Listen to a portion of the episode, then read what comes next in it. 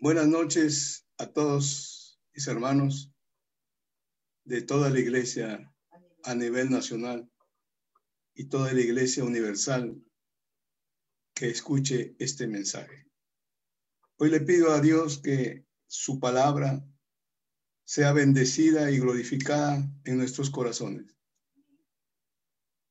Que sea el Espíritu Santo el que guía a este siervo, un servidor de Dios He traído una palabra que el Espíritu Santo me ha dado en mi corazón. Y el título de esta prédica es Satanás viene destruyendo la virilidad del hombre. Nosotros como creyentes tenemos las armas de Dios. Y a través de Jesús Dios nos ha dado esas armas. Hay muchas armas, pero en este caso me voy a referir a Mateo 10, versículo 1. Nuestro Señor Jesucristo llamó a sus doce discípulos y les dio autoridad sobre los espíritus inmundos para que los echen fuera y para que y para sanar toda enfermedad y toda dolencia. Nosotros tenemos las armas de orar por el enfermo, pero antes hay que atar al diablo y echarlo fuera en el nombre de Jesús, para que esa alma sea sanada, no solo físicamente, sino espiritualmente. Otra arma que nos ha dejado es Marcos 16, 17. Marcos 16, 17 dice,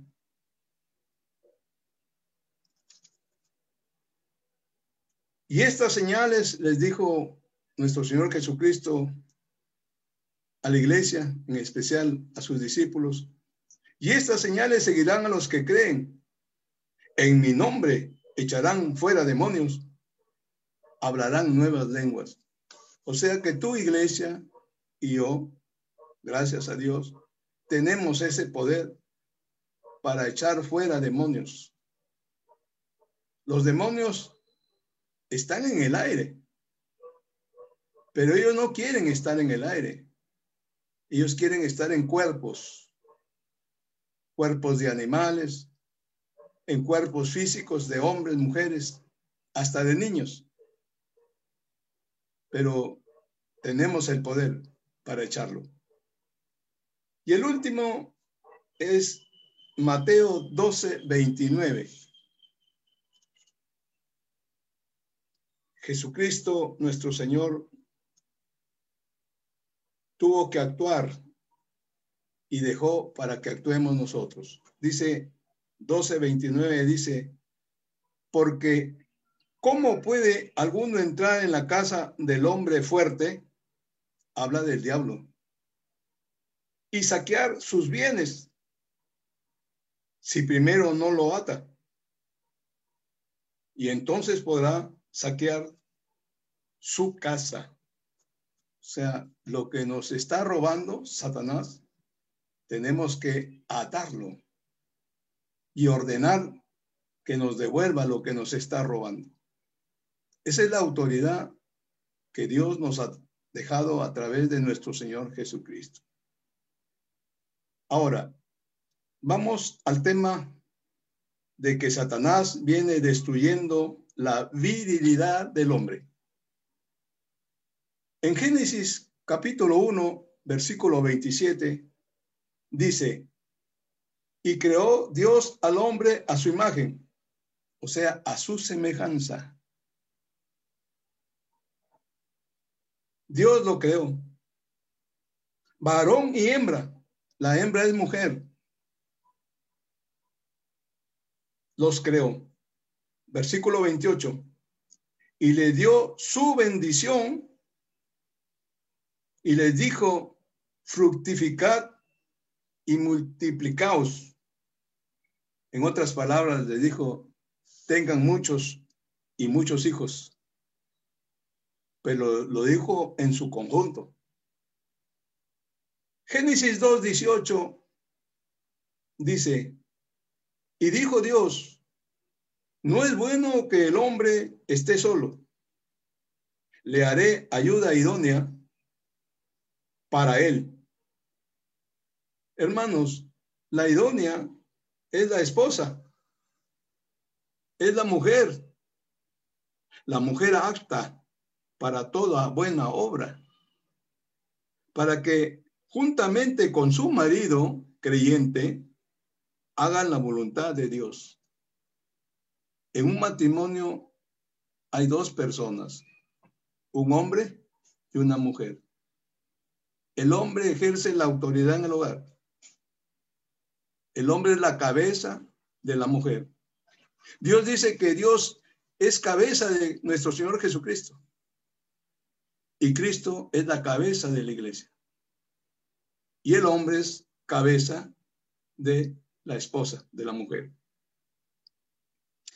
Hermanos, hoy estamos escuchando la voz de Dios. Esta es la voz de Dios, es palabra de Dios. Dios ha hecho al hombre con su capacidad viril, varonil y vigoroso para que se destaque como un varón de Dios. Tenemos el ejemplo del rey David en Hechos 13, 22. Dice la palabra, Dios quitó el reinado a Saúl y se lo dio a David, hijo de Isaí, de quien dijo, he encontrado un varón conforme a mi corazón, quien hará todo lo que yo quiero. En otras palabras, David fue un varón que agradó a Dios en todo.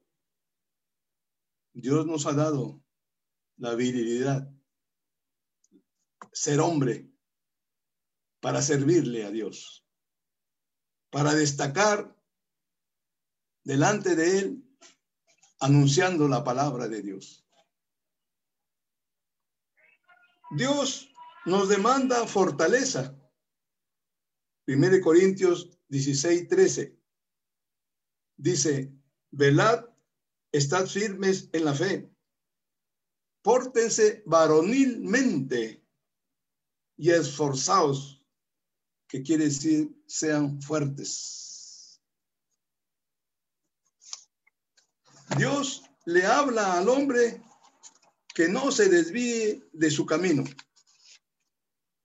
1 Corintios 6, versículo 9. Dice la palabra de Dios. ¿No sabéis que los injustos no heredarán el reino de Dios? Es una pregunta. No te equivoques, dice Dios. Ni los fornicarios, ni los idólatras, ni los adúlteros, ni los afeminados, ni los que se acuestan con varones, los homosexuales. Aquí quiero destacar algo. Tomen mucha atención, mis queridos hermanos. El afeminado no es homosexual. El, afeminado es aquel que poco a poco, por su mal comportamiento varonil, va perdiendo su energía, va perdiendo su vigor, va perdiendo su identidad de varón, inclinándose a parecerse a lo propio de una mujer. Voy a dar ejemplos que ustedes han escuchado y ustedes lo saben, pero Dios quiere que se hable de estas cosas, que esto no sea un tabú en el hogar. Ejemplo, la mujer en su lenguaje propio de femina dice así, y hoy día está diciendo así. Antes no se escuchaba. Miren lo que dice ahora. Hazme un favorzote muñeco, porfa, ayúdame.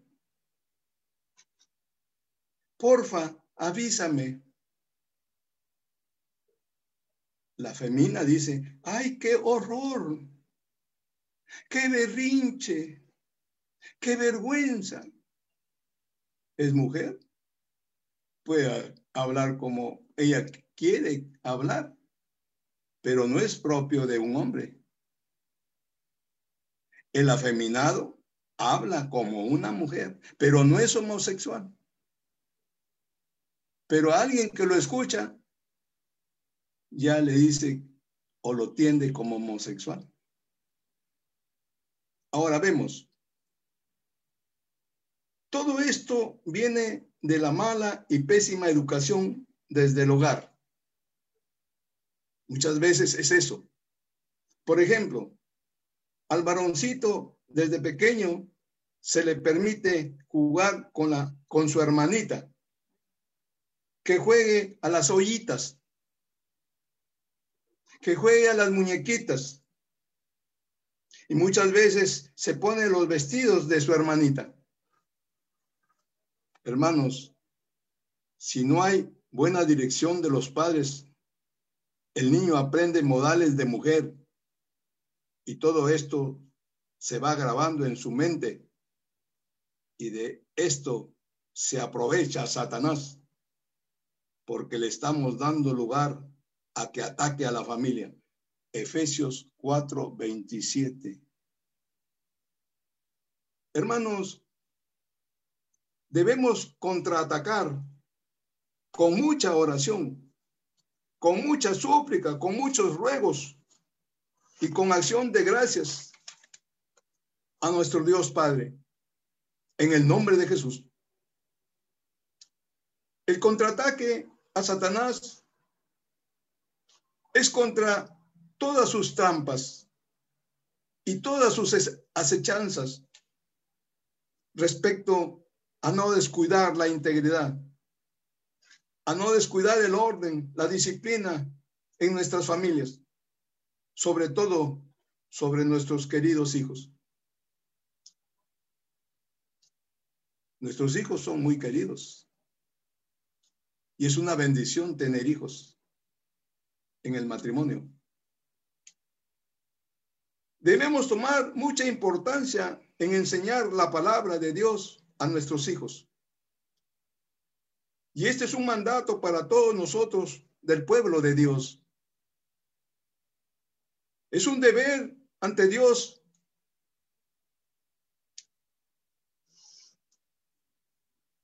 ver ante Dios primero de los padres, educar a sus hijos en la fe. Tú, hermano, que tienes hijos, tienes una responsabilidad de educar a tus hijos en la fe. Y la idónea, dice la Biblia, que se salvará teniendo hijos y cuidando de ellos. Muchas veces la mujer se queda en la casa porque no trabaja y el hombre sale a trabajar. Antes era así, pero los tiempos modernos han cambiado. Y los dos salen a trabajar. Y descuidan a los hijos. No les hablan de Dios. Cuando ya llegan los padres, ellos ya almorzaron, tal vez ya cenaron. Y están en sus cuartos ¿Y qué están haciendo? O están en internet o están con el teléfono celular. Y ahí están horas y horas y horas viendo cosas del mundo, porque no ven nada difícilmente. Entonces, Dios nos ha dado capacidad, inteligencia, sabiduría nos ha dado un conocimiento de Él divino para que orientemos a la familia, incluso a la esposa, porque es la cabeza, es, es responsable de su esposa. Vamos a leer Biblia, vamos a orar. Jovencitos, hijos, vamos a orar. Sino que es cuestión de disciplina, es cuestión de ordenar la casa. No, que yo no quiero. Bueno, por favor, ven. porque vamos a estar delante de Dios. Nosotros somos una familia aquí, pero hay que en forma muy amorosa tratar. No hay que imponer. Y si se revela, dice Dios, que no es con fuerza, que es con su Santo Espíritu. Aquella persona, sea mujer, sea esposo, sea hijos, sea quien sea, que se revela contra el conocimiento de Dios. Dios nos dice, ponme a los pies a esa persona. Eso está en segunda de Corintios 10, del 3 al 5. Ahí está para leer.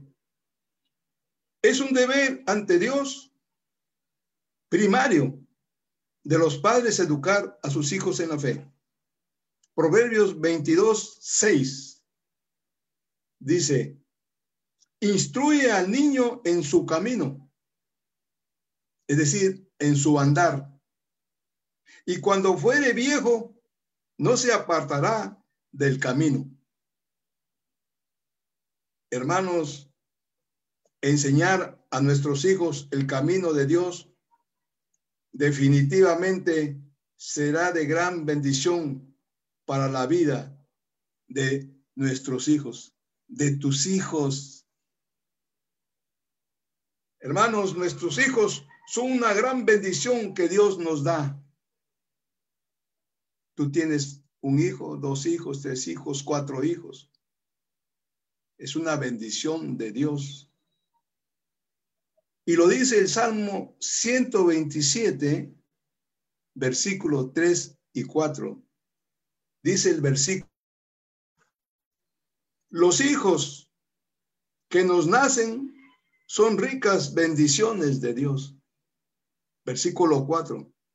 Los hijos que nos nacen en la juventud son como flechas en las manos de un guerrero.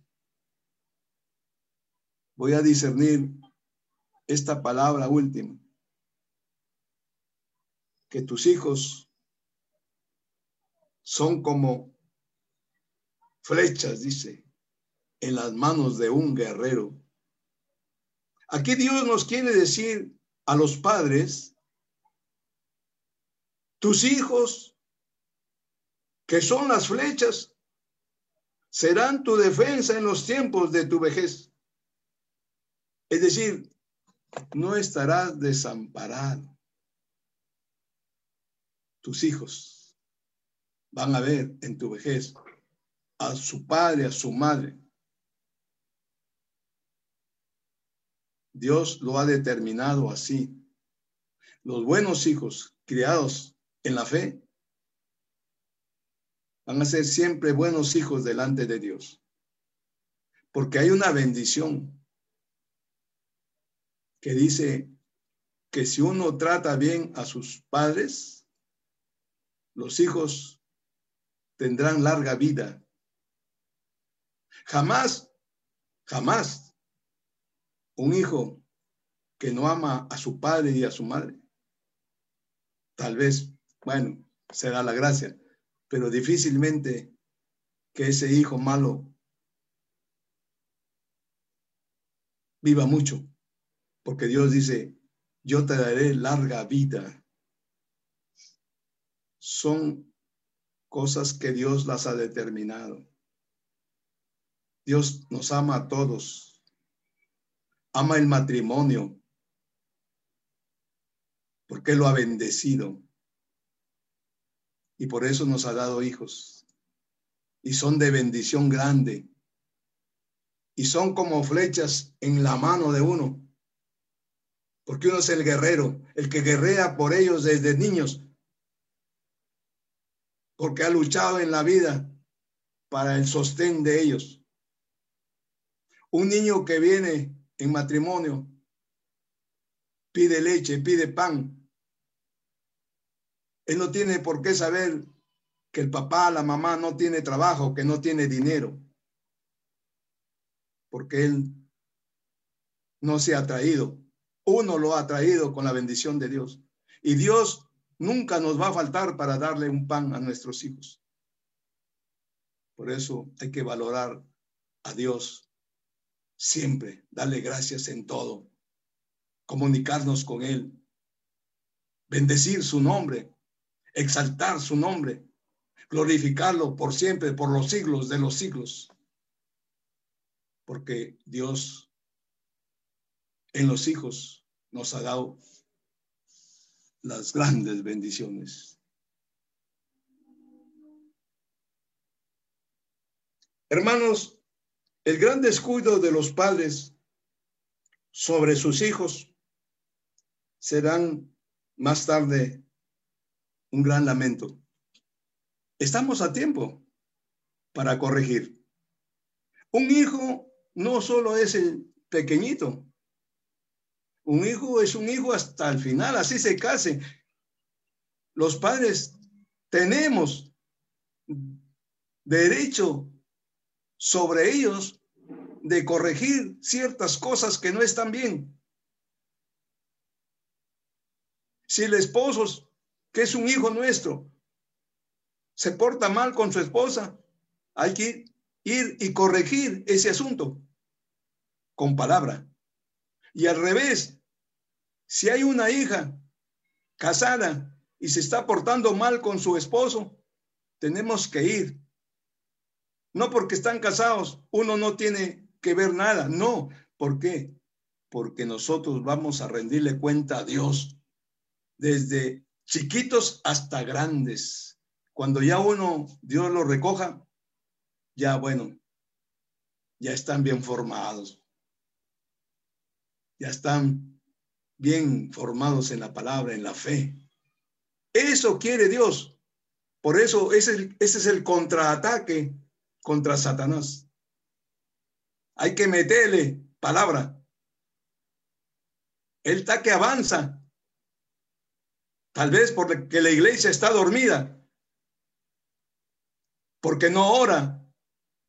Porque no le especifica a Dios a través de Jesús lo que uno está viendo en el mundo.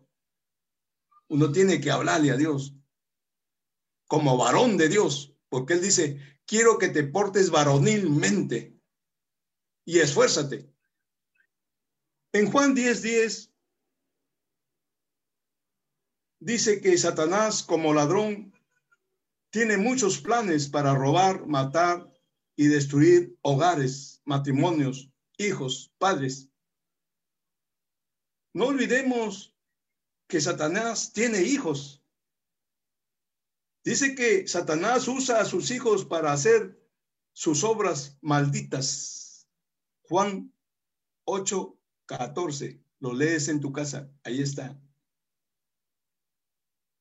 La Biblia dice en primera de Juan 3, versículo 8, que el diablo peca desde la creación.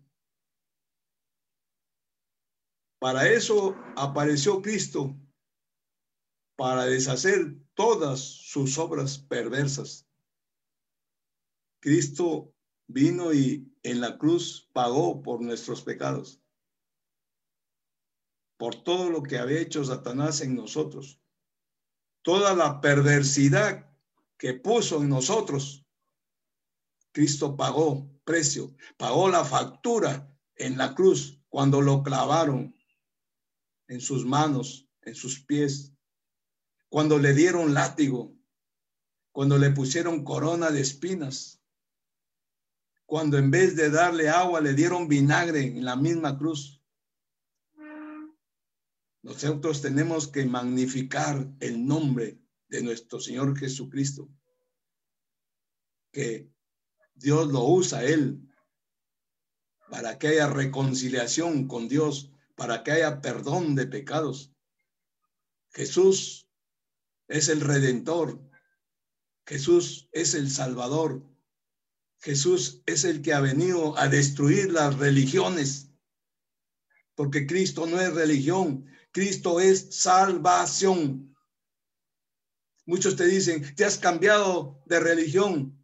Y la respuesta es, no, no me he cambiado. Ahora estoy con Cristo, que me ha salvado de esas religiones, de esas idolatrías, de esas cosas inventadas por Satanás, Hoy en día, por ejemplo, ustedes ven la televisión y los mexicanos, por ganar dinero, hacen películas respecto a una virgen que le llaman Guadalupe y meten cosas perversas ahí. Hasta oran a, a la imagen, a un papel, y se aparece una flor. Y el creyente que no está bien formado en la fe, es posible que caiga para ver si le cae la flor. Le, le va a caer un garrote en vez de flor, porque esa es doctrina satánica, hermanos.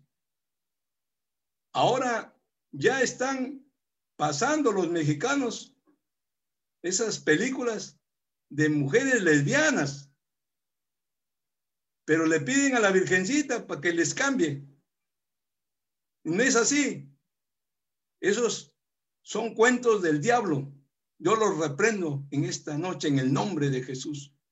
No dejen ver a sus hijos esas cosas sucias, satánicas. Son, hay muchachas, hay muchachos, perversidades. No vean eso. No permitan eso a sus hijos, a sus hijas, porque eso es como una lepra, se va pegando, hermanos. Pero la lepra espiritual la cancela Cristo a través de la doctrina, a través del Evangelio. La Biblia dice en primera de Juan 3:8 que el diablo peca desde la creación. Para eso apareció Cristo, para deshacer todas sus obras perversas. Ahora me voy a referir lo que significa la virilidad del hombre. Satanás viene destruyendo la virilidad del hombre. Vamos a ver qué es la virilidad. Dios a su tiempo dispuso que el hombre adquiera su vigor, adquiera su energía, adquiera su identidad, con lo cual Dios lo ha constituido en un hombre valiente, en un varonil para su servicio. Hoy nosotros, lo viril, lo varonil, es para el servicio de Dios. Tenemos ejemplos. Al rey David fue un varón de Dios, conforme al corazón de Dios. A Moisés fue un varón de Dios.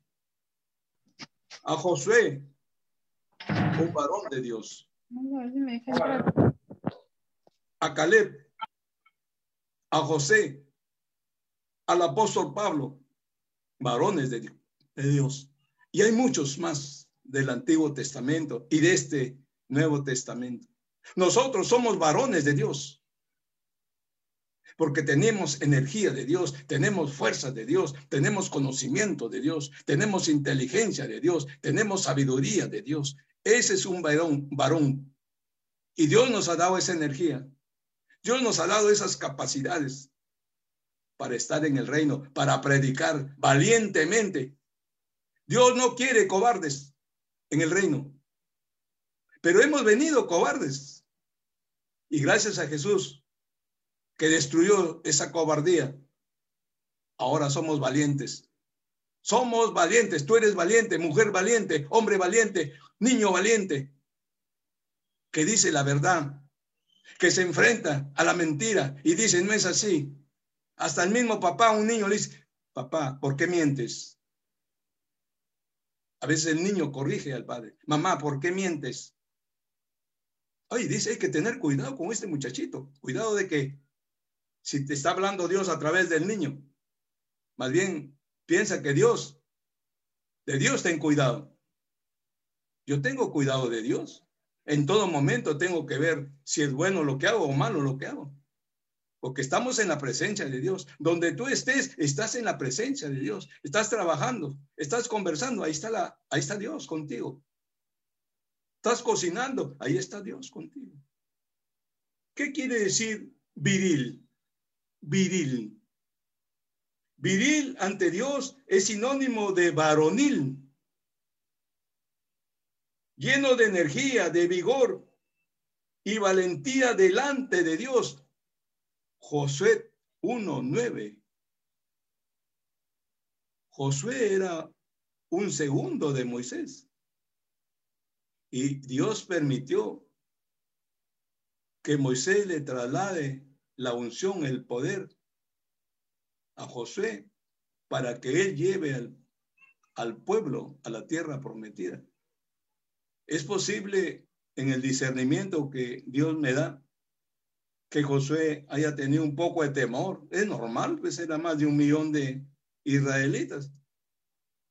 ¿Y qué le dijo Dios? Josué, esfuérzate y sé valiente. Donde quiera que estés, yo voy a estar contigo. O sea, el valiente que representa a Dios como un embajador del Evangelio. No está solo, no estamos solos. Aquí está Dios con nosotros, aquí está su Espíritu Santo, el que nos ayuda a predicar, el que nos ayuda a hablar, hermanos. No tengamos miedo de lo que me pueda o te pueda hacer el hombre. Dios está, dice que ninguna arma forjada hecha por el hombre te puede hacer daño. Ninguna sea espiritual, sea material, ninguna. El brujo no te puede tocar. Antes sí, porque éramos hijos de Satanás. Ahora somos hijos de Dios. Ninguna arma forjada te puede hacer daño. Entonces, la valentía de Dios que estaba, vamos a ver, de nuestro Señor Jesucristo. Nuestro Señor Jesucristo nos enseñó que la virilidad, la energía, la valentía de Dios que estaba en él, porque Jesús fue un varón, un viril, lleno de energía, lleno de poder, involucraba el servicio humilde, ya que el verdadero poder se ejerce en el servicio. Juan 3:16, ahí está. Dios lo embistió de poder desde niñito y tuvo sus padres, María y José, espiritual. Y ellos también lo guiaron en el trabajo, lo guiaron. Aparte que Dios lo guiaba desde lo alto, porque él crecía en sabiduría, dice la Biblia. Poco a poco iba creciendo. Y eso es lo que quiere Dios, que nosotros padres hagamos la obra en nuestros hijos. Y también en la iglesia, que son nuestros hijos espirituales. Las ovejas son nuestros hijos espirituales. No importa el tiempo en que hagas una prédica. Puedes pasar días, horas, pero le estás sirviendo a Dios. Porque Dios, a ti y a mí, como siervos de Dios, nos da energía, hermanos, a cada momento. Nos da fuerza, nos da fortaleza para trabajar. Hermanos, Jesús a través de tal virilidad, del amoroso servicio, es que pudo desmantelar y destruir el poder de Satanás. Jesucristo destruyó el poder satánico con esa acción, con esa habilidad, con esa fuerza con ese poder. Para terminar, voy a demostrar con la Biblia que Jesucristo fue un varón de Dios, un hijo de Dios.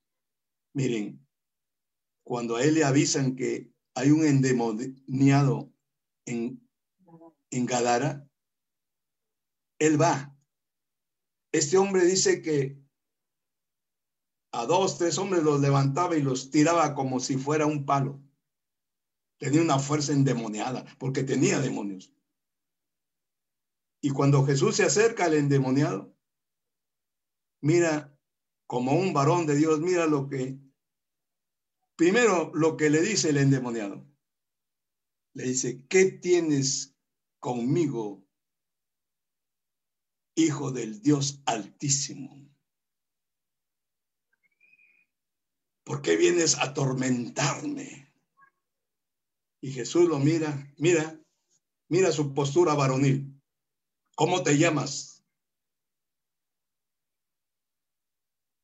Y los demonios que estaban en él, uno le contesta, me llamo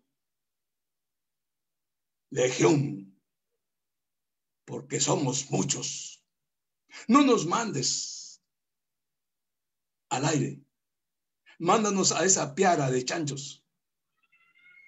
Y ordenó Jesús, sal, entre. Dice la Biblia que eran como dos mil chanchos, dos mil coches.